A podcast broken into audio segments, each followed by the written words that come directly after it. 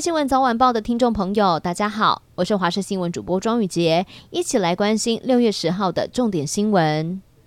新闻一开始要来关心的是，台湾大学公共卫生学院教授詹长全表示，台湾的新冠死亡数倍增的速度是全球第二名，大约十三天就会翻倍。而根据指挥中心的统计，在昨天单日新增了两百一十一例的死亡，创下了新高数字。而今年截至六月九号统计，发病三天内死亡者大约是占总体的百分之四十六，致死率是千分之一点零五，已经攻破了陈时中防线。至于台湾的疫情未来半年将会怎么走，还得看接下来的防疫作为。美国疾病管制与预防中心最新的估计指出奥密克戎的亚变异株 BA. 点四及 BA. 点五目前已经占了全美新冠病毒病例的百分之十三，高于一周之前的百分之七点五，还有五月初的百分之一，为美国的疫情增添了不确定性，确诊数可能会遭到低估。而科学家警告，目前占主流的亚变种可能很快就会被取代。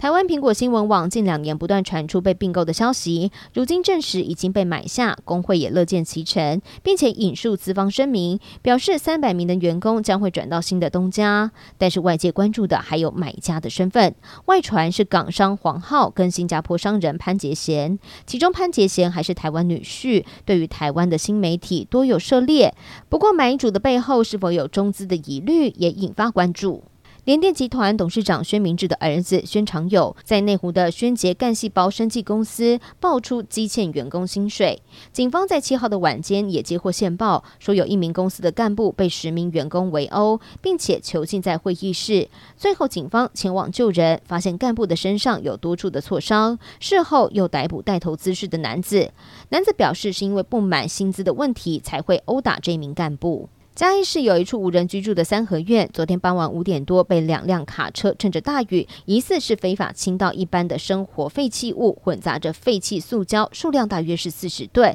附近的民众发现之后非常生气，拍下过程。环保局获报查出两辆卡车分别来自于台中跟云林，是不同家的交通公司所有。初步询问两家业者以及所属的卡车司机，都表示并不知道有这一件事情，否认有这样的作为。环保局将会。业者等相关的人员到案说明，理清案情。高雄市在今天公告了违反就业服务法以及性别工作平等法的名单，一共是有两家，其中有店家直接在营业场所张贴真人广告，上面写着“陈真洗碗欧巴桑”，经过查证认定是属于招募性别以及年龄的歧视，违反就业服务法的第五条第一项规定。而另外一家事业单位则是要以搬重男性家为由进行真人，就直接在招募征才的时候，因为性别而有差别的待遇，违反了性别工作平等法的第七条规定。最后要来关心天气了，今天封面逐渐往北移，但是持续受到西南风的影响，台湾各地还是会有短暂的降雨或雷雨。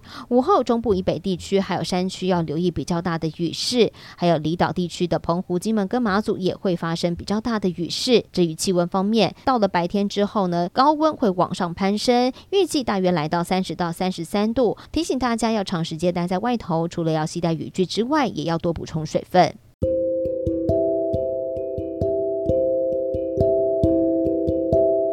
以上就是这一节的新闻内容，非常感谢您的收听，我们下次再会。